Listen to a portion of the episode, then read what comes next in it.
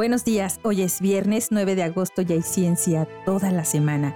Hoy tenemos 28 historias de ciencia y 4 celebraciones internacionales. Pero antes, ¿quién dijo?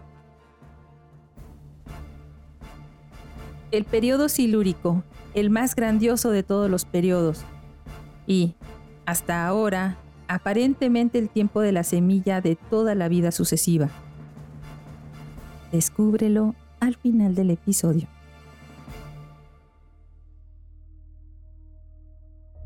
Hoy celebramos el Día Internacional para la Protección de la Educación de Ataques. Los ataques a las escuelas, estudiantes y maestros pueden tener un impacto grave y duradero en el acceso de un menor a la educación y al desarrollo social.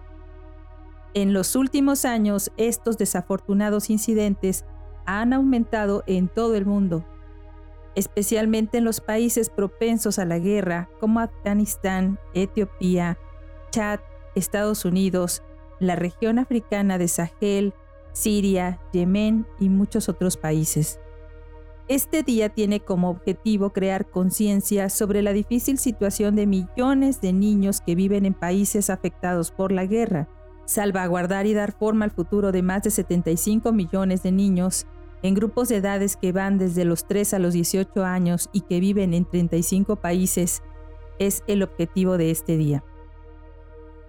También enviar un mensaje claro sobre la importancia de salvaguardar las escuelas y la seguridad de los estudiantes, así como de los y las educadoras, y brindar a los niños acceso constante a la educación. Los ataques a la educación no son solo violaciones del derecho internacional humanitario, también están arruinando potencialmente el futuro de estos niños. Dado que los ataques a la educación conducen a la suspensión a largo plazo del aprendizaje y la enseñanza, esto también aumentará el riesgo de abandono escolar. Entonces, comprometámonos hoy a promover y proteger el derecho de todos los niños y niñas a crecer en un ambiente seguro, tener acceso a una educación de calidad y forjar un futuro mejor para ellos y por lo tanto para todos. Hoy celebramos el Día Mundial de la Agricultura. Desde la Revolución Neolítica, la humanidad ha desarrollado un conjunto de actividades relacionadas con el cultivo de la tierra y el tratamiento del suelo para la producción y obtención de sus alimentos, por ejemplo, hortalizas y frutas, pero también de fibras como el lino o el algodón o la seda, y mucho más. Ya en la Edad Media se aplicaron algunas innovaciones a través de nuevas formas de producción, como el regadío, aumentando los cultivos y la variedad de productos agrícolas. Hasta hace muy poco, la agricultura ha sido el soporte vital del mundo entero y el 80% de la mano de obra se emplea en ella. En muchos sitios todos comparten el trabajo, hombres, mujeres y niños. La agricultura también representa la esperanza de volver a un mundo donde los bosques son cuidados, los matorrales se utilizan racionalmente, los incendios son mínimos, los ríos y las fuentes de agua tienen agua clara, no contaminada y los niños pueden bañarse en ella, sin ningún riesgo. Sin embargo, en la actualidad, la mayor parte del sector agropecuario cuenta con maquinaria y tecnología de punta que facilita la labranza, el cultivo y la cosecha. Pero esto aumenta considerablemente los niveles de producción y la calidad de los productos. Satisface necesidades de consumo de las familias a nivel mundial, pero utiliza demasiados recursos para ello y hay mucho desperdicio. También provoca efectos adversos como la erosión y la compactación de los suelos, la pérdida de biodiversidad emisión de contaminantes atmosféricos, entre muchas otras cosas. Hoy, en el Día Mundial de la Agricultura, planeamos un mundo futuro donde la agricultura tome lo mejor de los dos mundos. No requiera tanto esfuerzo manual, pero tampoco tenga un impacto tan negativo en el planeta y nos siga proporcionando de los alimentos que necesitamos diariamente.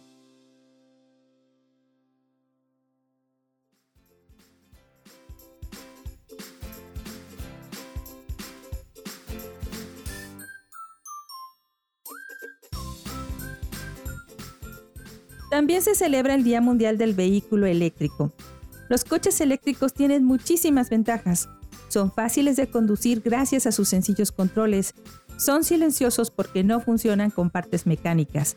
Ofrece una aceleración rápida debido al alto par de energía disponible desde que se enciende. Necesitan un bajo mantenimiento y los intervalos de servicio no son tan frecuentes como el de los vehículos de gasolina. Tienen un bajo costo de funcionamiento, producen cero emisiones en su utilización diaria y ayudan a reducir la huella de carbono. Y puedes cargar los coches eléctricos en tu casa siempre que instales un sistema de carga doméstico. Como todo, tienen algunas desventajas que podemos tomar en cuenta a la hora de elegir. La autonomía de conducción de los vehículos eléctricos es baja y no se pueden cubrir largas distancias sin cargar el coche. La falta de estaciones de cargas públicas puede ser un problema en esas largas distancias, por lo que si estás decidido a comprarte uno, tienes que planificar bien tus viajes. La instalación de un módulo de carga en el hogar es un gasto adicional. No hay tantos mecánicos expertos para dar servicio para los autos ecológicos. Reemplazar el paquete de baterías de un vehículo eléctrico puede hacerte un agujero en tu bolsillo. Los autos de gasolina también tienen pros y contras que seguro ya conoces casi todos. Pero hay uno que no podemos dejar de ver. Nuestro planeta ya no aguanta la quema de combustibles fósiles. La pregunta vital que se debe abordar aquí es, ¿deberías comprar un auto eléctrico o un automóvil de gasolina? La respuesta depende completamente de tu poder adquisitivo y ubicación geográfica. Si puedes hacerlo, hazlo. Y si no, sé racional y cuida tu consumo de gasolina.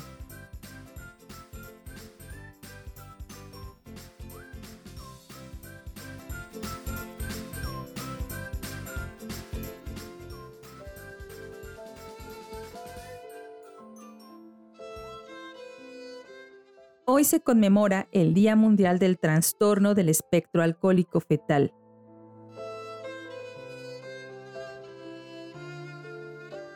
Entre las décadas de 1960 y 1980, el alcohol se usó comúnmente como una forma de medicación para detener o relajar las contracciones uterinas y prevenir el parto prematuro. Sin embargo, como el alcohol se administraba por vía intravenosa, la mujer embarazada aún podía recibir el tratamiento incluso después de desmayarse, lo que la intoxicaba. El efecto nocivo de esta forma de tratamiento no se identificó claramente hasta que dos médicos dieron la voz de alarma. Fueron los doctores Kenneth Lyons Jones y David Weige Smith de la Facultad de Medicina de la Universidad de Washington, quienes acuñaron por primera vez el término síndrome del alcoholismo fetal en 1973 identificaron un patrón de defectos en el cráneo, la cara, las extremidades y el corazón relacionados con la deficiencia del crecimiento prenatal y un retraso en el desarrollo en ocho niños no emparentados nacidos de madres alcohólicas. Las características son diferentes de un niño a otro, ya que el impacto adverso de la exposición depende del momento y de la dosis del alcohol utilizada durante el embarazo. Esto plantea un desafío para los diagnosticadores porque la ausencia de síntomas observables significa a menudo que pasará desapercibido y no será atendido. Sin embargo, los problemas de memoria, el pensamiento lento y el comportamiento hiperactivo son algunas de las condiciones que suelen experimentar las personas que viven con este síndrome. El primer Día Internacional de Concientización sobre los Trastornos del Espectro Alcohólico Fetal se celebró el 9 de septiembre de 1999. Este día fue conceptualizado por Bonnie Buxton y Brian Philcox, padres de niños alcohólicos fetales, y Teresa Kellerman, una funcionaria que atendía estos trastornos. El 9 de septiembre fue elegido para que el día 9 del noveno mes del año, el mundo recordará que durante los nueve meses del embarazo las mujeres deben abstenerse de beber alcohol, ni una gota.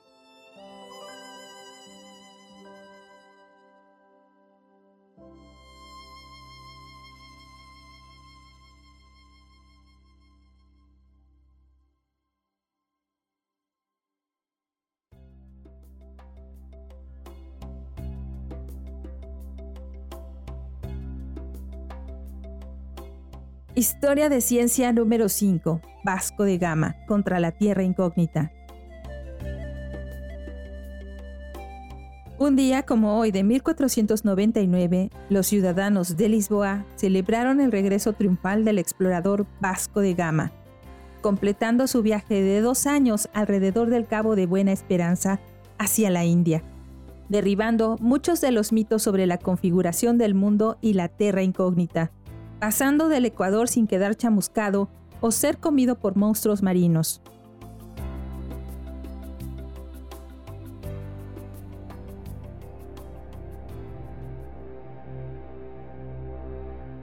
Historia de ciencia número 6. El navegante completa una vuelta al mundo.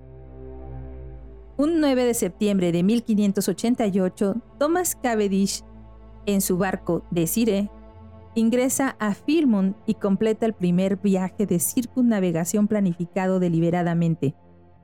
El navegante fue un marino y corsario inglés, uno de los primeros piratas, aunque los miembros de las expediciones de Magallanes, Loaiza, Drake y Loyola habían precedido a Cavendish en realizar la circunnavegación, él fue el primer hombre en completarla con ese propósito. Después de su primera circunnavegación, que lo hizo rico gracias al expolio de oro español, es decir, al saqueo, emprendió una segunda exploración, pero ahí ya no fue tan afortunado y murió en el mar. Tenía solo 32 años.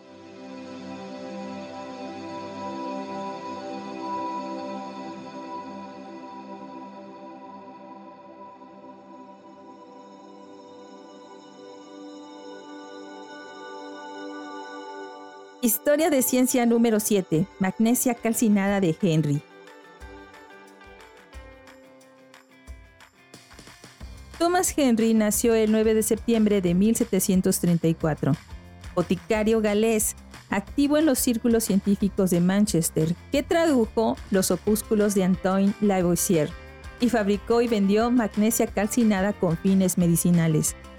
A pesar de su extensa práctica, fue un apasionado experimentalista y ambicioso de ampliar los límites de la ciencia química. Sus numerosas publicaciones dan testimonio de sus amplios intereses y su incansable labor. Un método mejorado para preparar magnesia alba. Experimentos sobre la influencia del aire fijo en la vegetación. Experimentos sobre fermentos y fermentación. Y la naturaleza de la lana la seda y el algodón como objetos del arte de teñir, siendo una selección de documentos que comunicó a las sociedades científicas. Hoy en día su nombre está quizás asociado principalmente con la magnesia calcinada de Henry, una preparación patentada por él que todavía está en el mercado.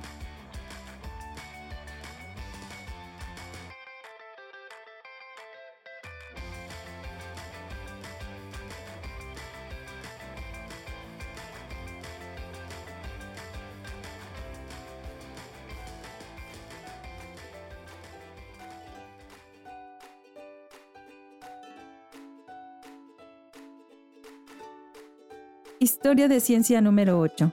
Electricidad animal. Luigi Galvani nació el 9 de septiembre de 1737. Médico y físico italiano que estudió la estructura de los órganos y la fisiología de los tejidos, que es mejor conocido por su investigación de la naturaleza y los efectos de lo que él concibió como la electricidad en el tejido animal. Observó cómo los músculos de las ranas se contraían cuando eran tocados por contactos metálicos, pero lo atribuyó erróneamente a la electricidad animal innata, es decir, una corriente que en realidad era producida por los contactos metálicos. Esto fue discutido por Alexandro Volta, quien en el curso de este argumento inventó su celda electroquímica. La corriente producida por este dispositivo se denominó durante muchos años electricidad galvánica. El galvanómetro lleva su nombre.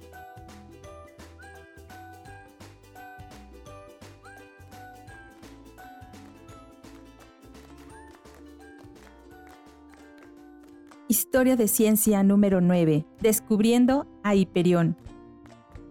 William Cranch Bond nació el 9 de septiembre de 1789, astrónomo estadounidense que junto con su hijo George Phillips Bond descubrió Hiperión, el octavo satélite de Saturno y un anillo interior llamado anillo C o anillo Crepe. Mientras William Crash era un joven relojero en Boston, pasaba su tiempo libre en el observatorio de aficionados que construyó en parte de su casa.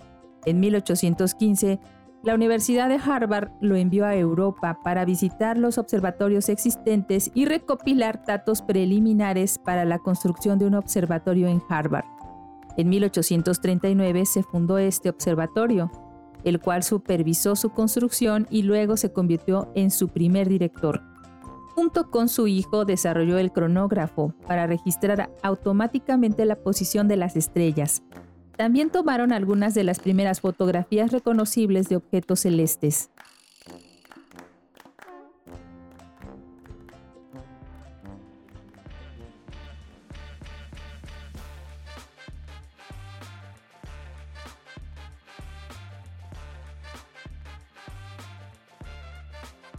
Historia de ciencia número 10. Sistema devónico. William Lonsdale nació el 9 de septiembre de 1794. Geólogo y paleontólogo inglés cuyos estudios de los fósiles de coral encontrados en Devon sugirió para 1837 que algunos de ellos eran intermedios entre los típicos del sistema silúrico más antiguo, entre 408 a 438 millones de años, y los del sistema carbonífero posterior, de entre 286 a 360 millones de años. Los geólogos Roderick Murchington y Adam Sedgwick estuvieron de acuerdo llamaron en 1839 a este nuevo sistema geológico por su ubicación, el sistema devónico. El sistema devónico.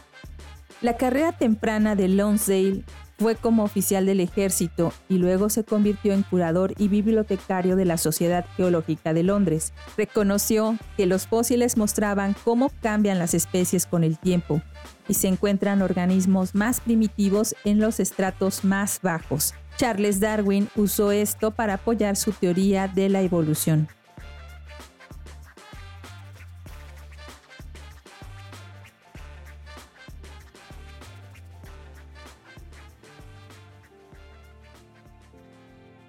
Historia de ciencia número 11. Primera foto en una placa de vidrio. Un día como hoy de 1839, John Herschel hizo la primera fotografía, que quedó en una placa de vidrio.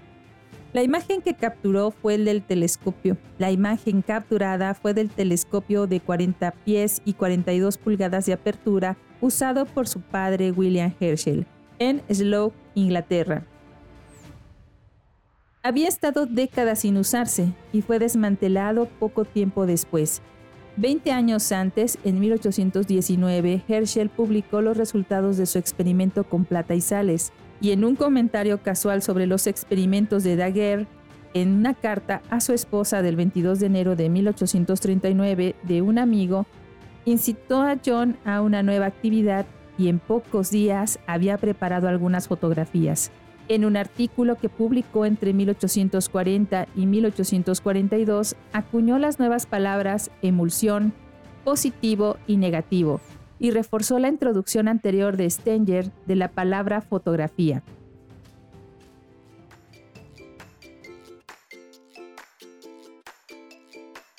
Historia de ciencia número 12. Clasificación taxonómica de las aves. Un día como hoy de 1842 nace Elliot Cowes, cirujano y ornitólogo estadounidense que escribió las claves para la identificación de aves de América del Norte en 1872. Fue el primer trabajo de este tipo en presentar una clasificación taxonómica de las aves según una clave artificial y promovió el estudio sistemático de las aves de América del Norte. Su interés por el estudio de las aves comenzó cuando era niño.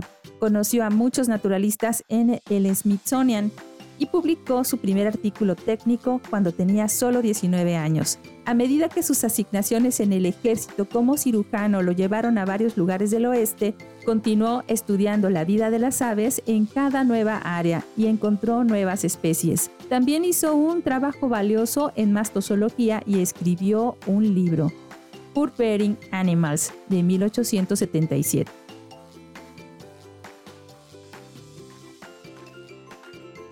Historia de ciencia número 13. Método Montelius.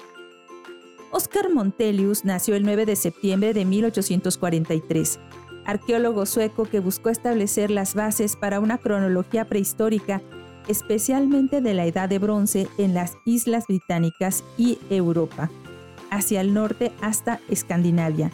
Desarrolló un método de datación cronológica relativa conocido como seriación sueca. Durante las primeras edades de la arqueología, a veces se llevan registros precisos y a veces no. Su técnica fechó artefactos basándose en la geografía y las comparaciones de artefactos dentro de un área geográfica determinada. El método de Montelius observó artefactos individuales y los colocó utilizando registros escritos contemporáneos en una línea de tiempo específica para cada ubicación. Con base en la fecha absoluta de este artefacto se comparan y fechan otros de esa región geográfica.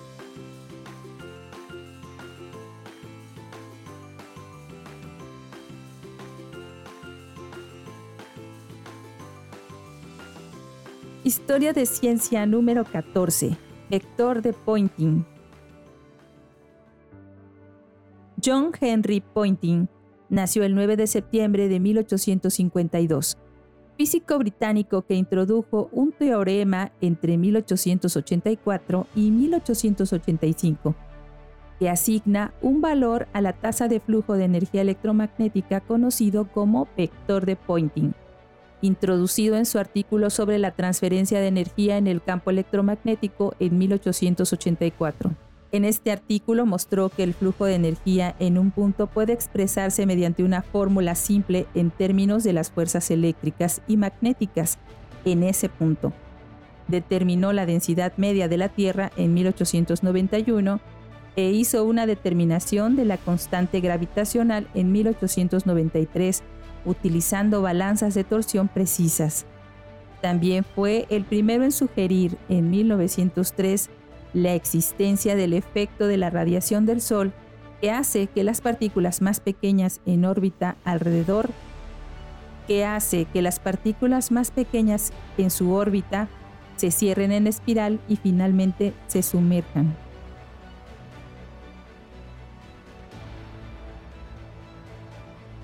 Historia de ciencia número 15. Enfermedades nerviosas y trastornos del crecimiento. Pierre Marie nació el 9 de septiembre de 1853, neurólogo francés que hizo contribuciones fundamentales a la endocrinología. Se formó en la Salpêtrière con Jean-Marie Charcot como asistente. Marie desarrolló un interés temprano en las enfermedades nerviosas. Su tesis doctoral versó sobre la enfermedad de y su característico temblor en los brazos y dedos extendidos. En 1982 publicó una serie de conferencias que había dado sobre enfermedades de la médula espinal. Estudió y fue el primero en describir la acromegalia en 1886, entre 1886 y 1891, una forma de gigantismo de las extremidades. Acromegalia proviene del griego acron, que significa extremidad y mega largo. El descubrimiento de Marie de que los trastornos del crecimiento resultan de un trastorno de la glándula pituitaria fue una contribución fundamental al campo emergente de la endocrinología.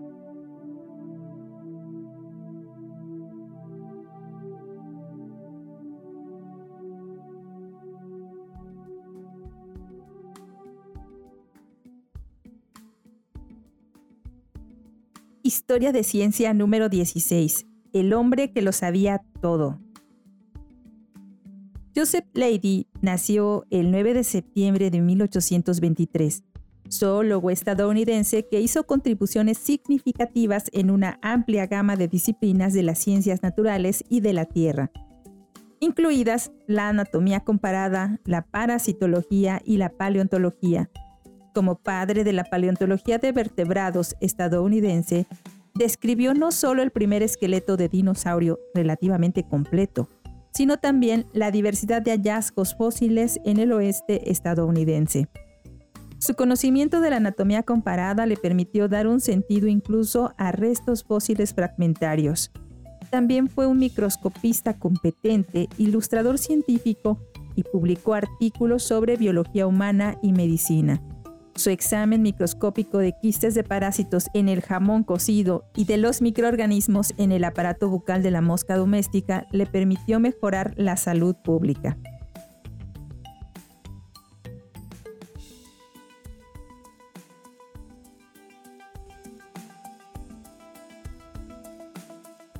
Historia de ciencia número 17. Teoría de campo del comportamiento. Kurt Lewin nació el 9 de septiembre de 1890, psicólogo germano estadounidense que originó la teoría de campo del comportamiento. Fue uno de los primeros en aplicar técnicas de laboratorio al comportamiento cotidiano. Siempre formulaba un problema en términos de una teoría para ser probada en experimentos. Su enfoque consistía en estudiar las fuerzas que conducen a la acción. Así, describió el comportamiento con el resultado de fuerzas positivas y negativas que afectan al individuo en un momento dado. Esto requería la consideración de dos tipos de factores, los de la persona y los de su entorno psicológico. Por lo tanto, su teoría de campo es un enfoque para el estudio del comportamiento humano en lugar de una teoría que tiene un contenido que puede usarse con fines explicativos, predictivos o de control.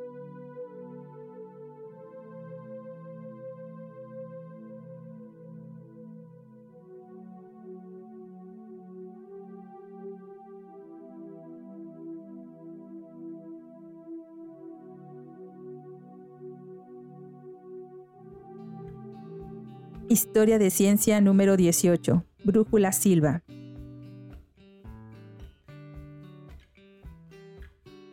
John Gerstrom nació el 9 de septiembre de 1910, inventor sueco de la brújula Silva, que presentaba un dial de brújula giratorio y una placa base de transportador transparente.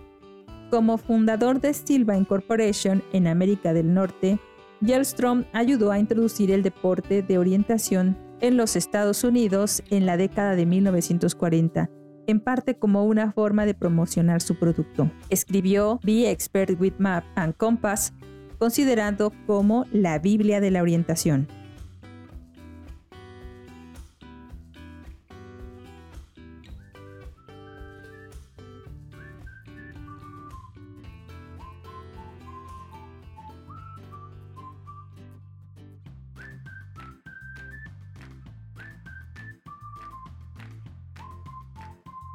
Historia de ciencia número 19. Trampa de iones. Hans Georg Delmet nació el 9 de septiembre de 1922, físico estadounidense nacido en Alemania, que por el desarrollo de la técnica de la trampa de iones compartió el Premio Nobel de Física de 1989 con Wolfgang Paul y Norman Ramsey. Sus métodos permitieron el estudio de un solo electrón o un ion único con extrema precisión. El dispositivo electromagnético de Delmet, la trampa de Penning, en 1973 observó con éxito un solo electrón en la trampa. En 1975 introdujo una técnica para enfriar el electrón. Más tarde, en la década de 1970, Delmet junto con Toshek pudieron observar un solo ion en la trampa. Esto condujo a la espectroscopía de iones simples, un nuevo tipo de espectroscopía. Historia de ciencia número 20. Meliponi.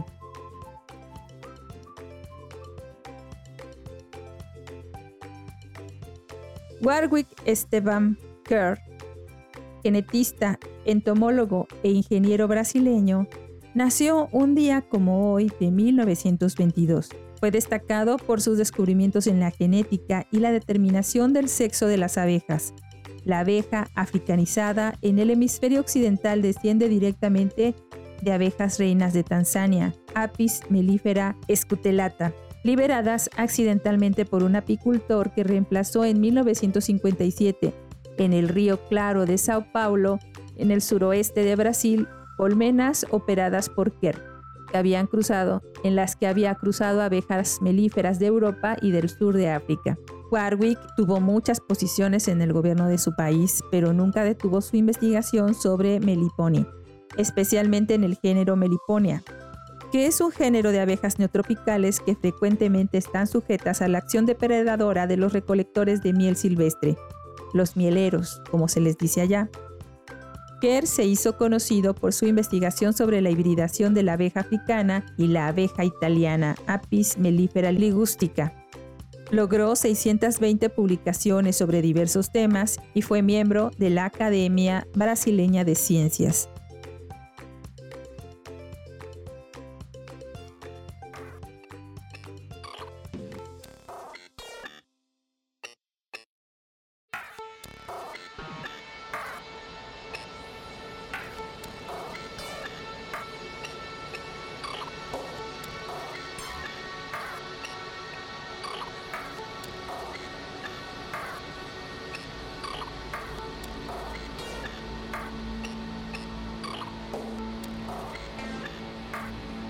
Historia de ciencia número 21. Enfermedades infecciosas.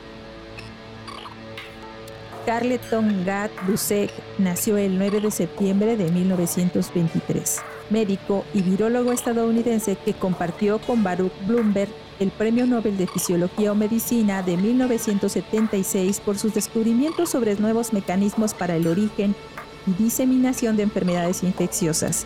Identificó la causa del kuru, una enfermedad fatal inusual que resultó en una degeneración lenta del cerebro. Informó que abundaba en la tribu Fore, aislada en Nueva Guinea, quienes en un ritual funerario honraban a sus muertos comiéndose sus sesos. William Hadlow sugirió que Kuru, que en Forean significa temblando de miedo, era similar a la tembladera en ovejas con un periodo de incubación de años. Gatjusek confirmó que esta era el modo de propagación de la infección viral Kuru. Trabajó más en este nuevo grupo viral y le llamó el virus lento. En 1997 fue encarcelado durante un año tras declararse culpable de abuso infantil.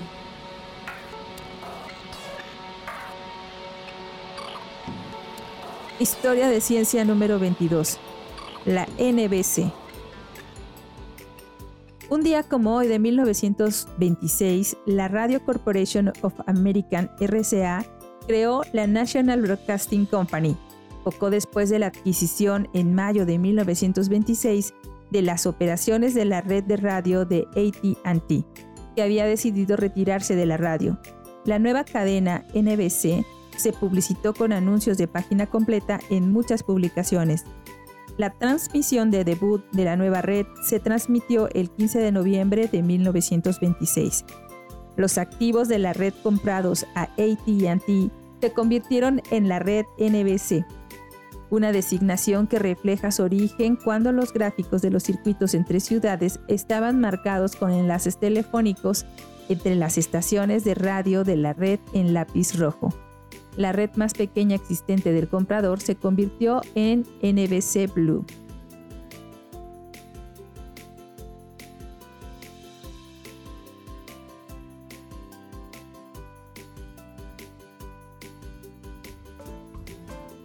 Historia de ciencia número 23. Aleación de Conel. Un día como hoy de 1929, Erwin Foster Lowry del Departamento de Investigación de Westinghouse Electric anunció el descubrimiento de Conel, una nueva aleación de metal. El nombre refleja en su primera inicial al cobalto y en la segunda al níquel, en una aleación. Una característica interesante es que el Conel se fortalece a altas temperaturas, mientras que otros metales se debilitan con el calor. Por ejemplo, a 600 grados Celsius, el conel tiene el doble de resistencia a la tracción que el acero al cromo-níquel.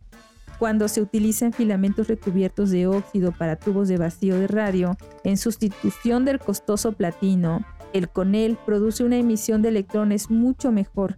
Otros usos incluyen alaves de turbina, también vástagos y pistones de válvula de motores de automóvil. Su composición es de 73% de níquel, 17.5 de cobalto, 6.5 de fierro, 2.5 de titanio y 0.2 de manganeso.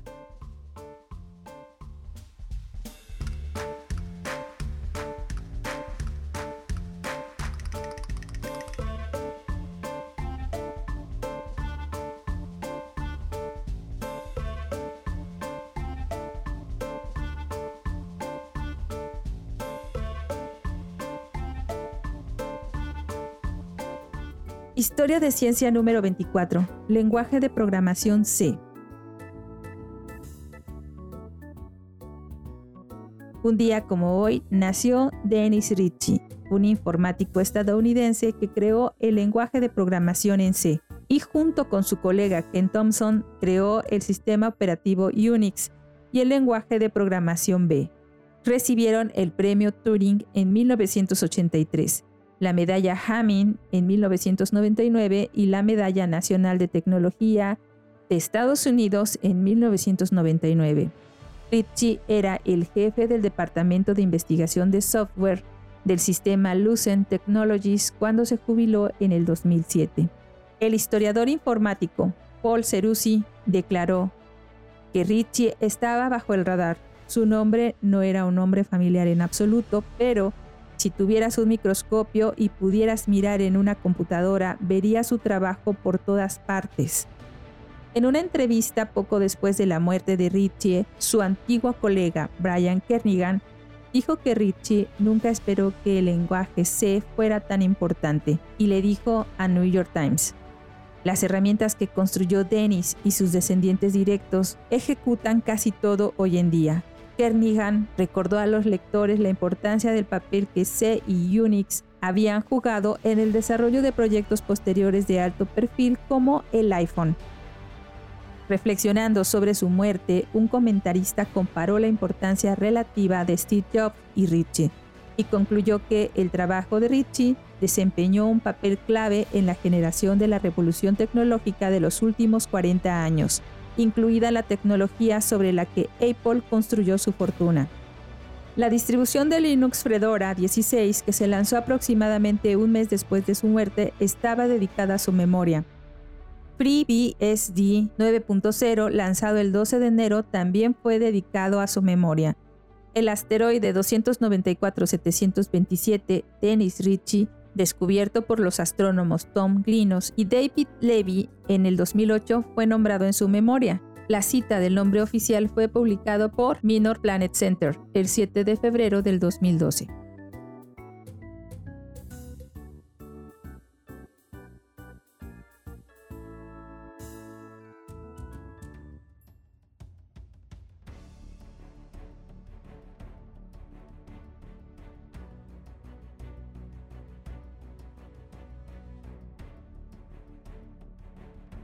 Historia de ciencia número 25. Segundo viaje de Colón. Un día como hoy de 1943, Cristóbal Colón junto con 17 barcos y 1.200 hombres zarparon en un segundo viaje de Cádiz. Su objetivo era conquistar la tribu taína y colonizar la región.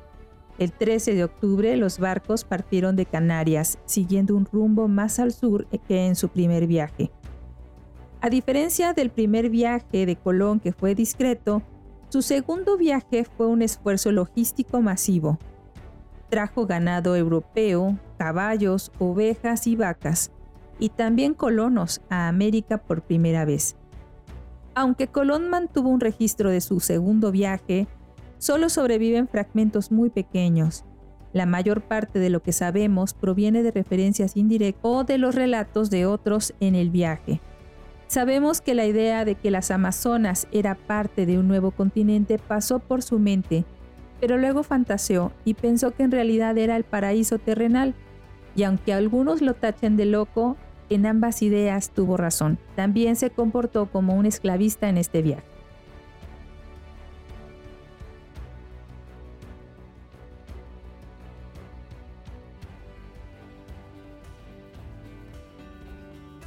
Historia de ciencia número 26. Grace Hopper encuentra una polilla. Un día como hoy de 1947, Grace Hopper descubrió el primer error en un programa de computadora. Con unas pinzas quitó una polilla de un relé y lo grabó en el registro, y con ello acuñó el término bug en informática. La polilla se encontraba alojada en un relé de la computadora Harvard Mark II en la Universidad de Harvard.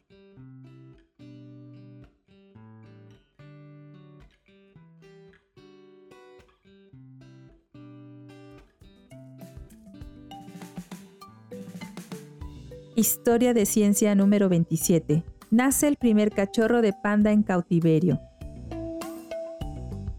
Un día como hoy de 1963, el primer nacimiento de un cachorro vivo en cautiverio de un panda gigante tuvo lugar en el zoológico de Beijing, China, cuando el macho Ming Ming nació de la madre Lili. Los intentos de criar pandas en cautiverio comenzaron en China en 1955.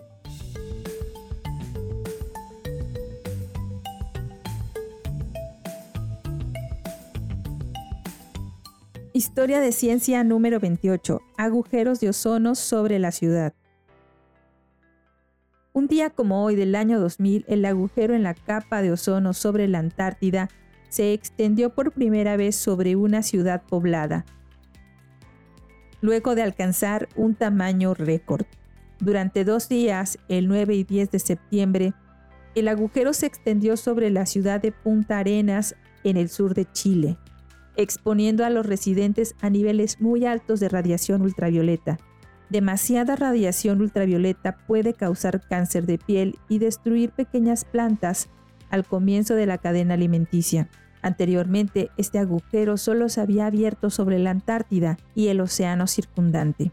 Los datos de la Agencia Espacial Estadounidense NASA mostraron que el agujero cubría 11.4 millones de millas cuadradas, un área más de tres veces el tamaño de los Estados Unidos. La imagen que registró el instrumento espectrómetro de mapeo de ozono total de la NASA a bordo del satélite HEART reveló cómo el agujero de ozono se extendió hasta el sur de Chile.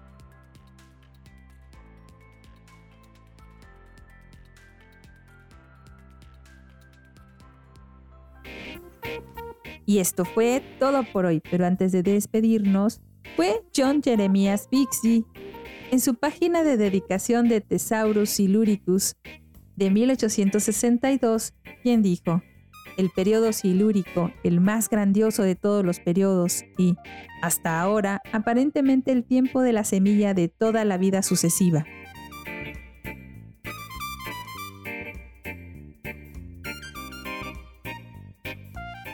Yo soy Gladys Yáñez. Muchas gracias por escucharnos. Recuerda que si quieres contactarnos, colaborar, quieres las fuentes de la información o quieres contarnos qué te parecieron las historias de ciencia de hoy, por favor no dudes en escribirnos. Nos encuentras como Cucharaditas de Ciencia en Instagram, Twitter, Facebook, TikTok y en cucharaditasdeciencia.com.mx o escríbenos directamente a cucharaditasdeciencia.gmail.com.